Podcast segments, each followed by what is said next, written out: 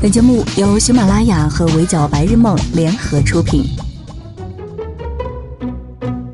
Hello，大家好，欢迎收听 Madam 神侃娱乐圈，我是 Madam 悠悠。这两天啊，一条田馥甄被催婚回怼的新闻吸引了 Madam 的注意力。事情的始末是这样的：田馥甄本来在台湾参加一个公益活动。活动快结束，接受采访的时候，话题突然转移到了田馥甄的婚恋情况上。先是一个男记者挑起了话题：“你对你现在被称为黄金剩女有什么看法？”田馥甄没有料到还得回答这么毫无营养的问题，一脸懵逼，但还是努力的保持微笑说：“没什么看法。”男记者仿佛看不懂田馥甄的脸色，穷追不舍，继续问他。你是不是觉得你自己其实还小，根本不算剩女？田馥甄尴尬一笑，说不知道怎么回答。可以看到的是，他的笑容已经在逐渐消失。就在这个时候，又有一个不清楚氛围的女记者站了出来，寄出了春节拜年时候七大姑八大姨的终极问题：你有想要什么时候结婚吗？田馥甄对这一话题的忍耐显然已经到了极限，他没有正面回答，而是怼了记者的这个问题：“都什么年代了，还问这种问题？”怼完之后，他马上又笑了，好言好语的对发问的记者讲道理：“这种东西不是你想要就可以的，是不是？”那位女记者听了连连点头，说是是是。一场没有硝烟的战争就这样戛然而止。田馥甄 PK 记者，田馥甄完胜。一九八三年三月三十号出生的田馥甄，到今年月底就正式满三十五岁了。如果按照中国人的平均年龄二十六岁来计算，田馥甄早就到了适婚年龄。所以，早在这场硝烟之前，就一直有各路牛鬼邪神变着法儿的提醒田馥甄：“你该结婚了。”二零一零年，在黑比的个人音乐生日会上。S.H.E 喊出了“单飞不解散”的口号，他们开始尝试先分开一段时间，独自探索各自的路。那一年，生于八十年代初的他们都已经步入了而立之年。接下来的日子里，在发展事业的同时，Selina 和 Ella 先后步入了爱情的殿堂。二零一一年，浴火重生的 Selina 在她三十岁的这年，嫁给了相识九年的律师张成忠，婚姻持续了五年。二零一二年，三十一岁的假小子 Ella 在马来西亚完婚，两个人婚后生活非常的虐狗，经常在社交媒体上秀恩爱。就在去年的四月，他们的第一个孩子诞生了，是一个鼻梁超高的男宝宝，到今年已经满一周岁了。距离单飞已经过去了整整八年，S.H.E 的黄金姐妹组里，曾经最爷们的 Ella 都已经升级做了妈妈。Selina 也经历过了婚姻生活的起起落落，而目前只有田馥甄至今仍然是单身状态，所以不免有人觉得田馥甄是组合里的一个异类。你的姐妹们都结婚了，什么时候才轮到你？田馥甄并不是娱乐圈里唯一一个被催婚的女星，去年有台湾媒体评选出了四位未婚女星，给他们冠以了“新四大黄金剩女”的称号。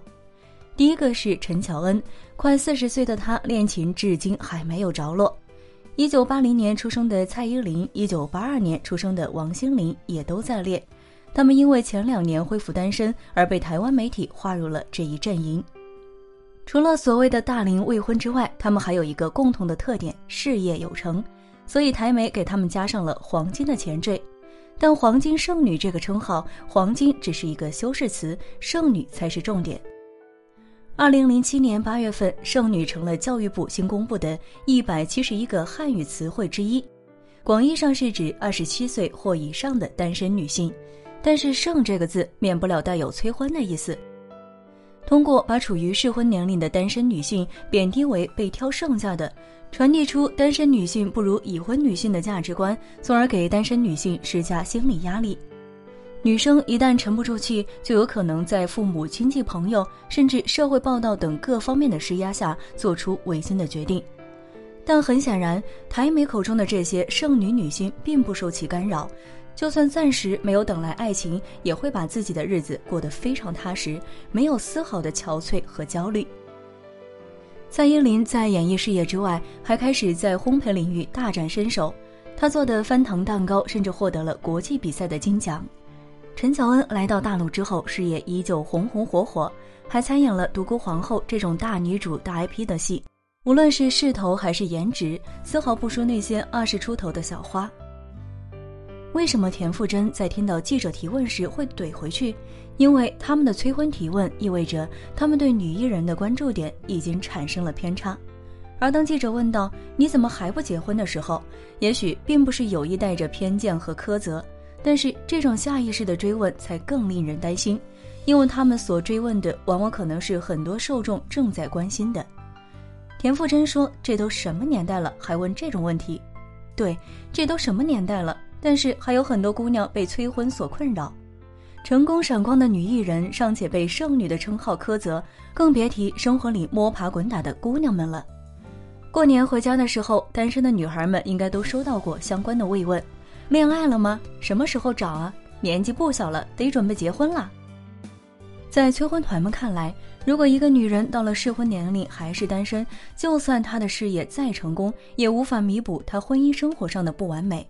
更让人无力的是，生活里的催婚却没有办法像田馥甄一样明目张胆地怼回去，因为那些催促裹夹着为你好的名头，通常是来自于身边最亲近的人，并且这样的催促永无止境。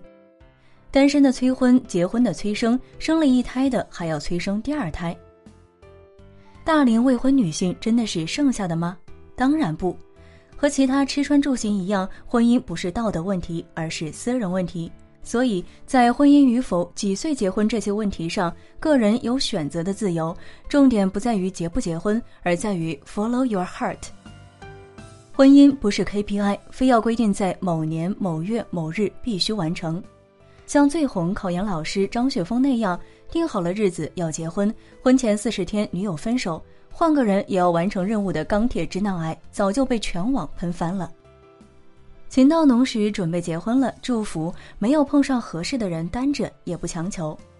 婚姻作为两个人的结合，应该是锦上添花的事儿，而不是个人人生的必选题。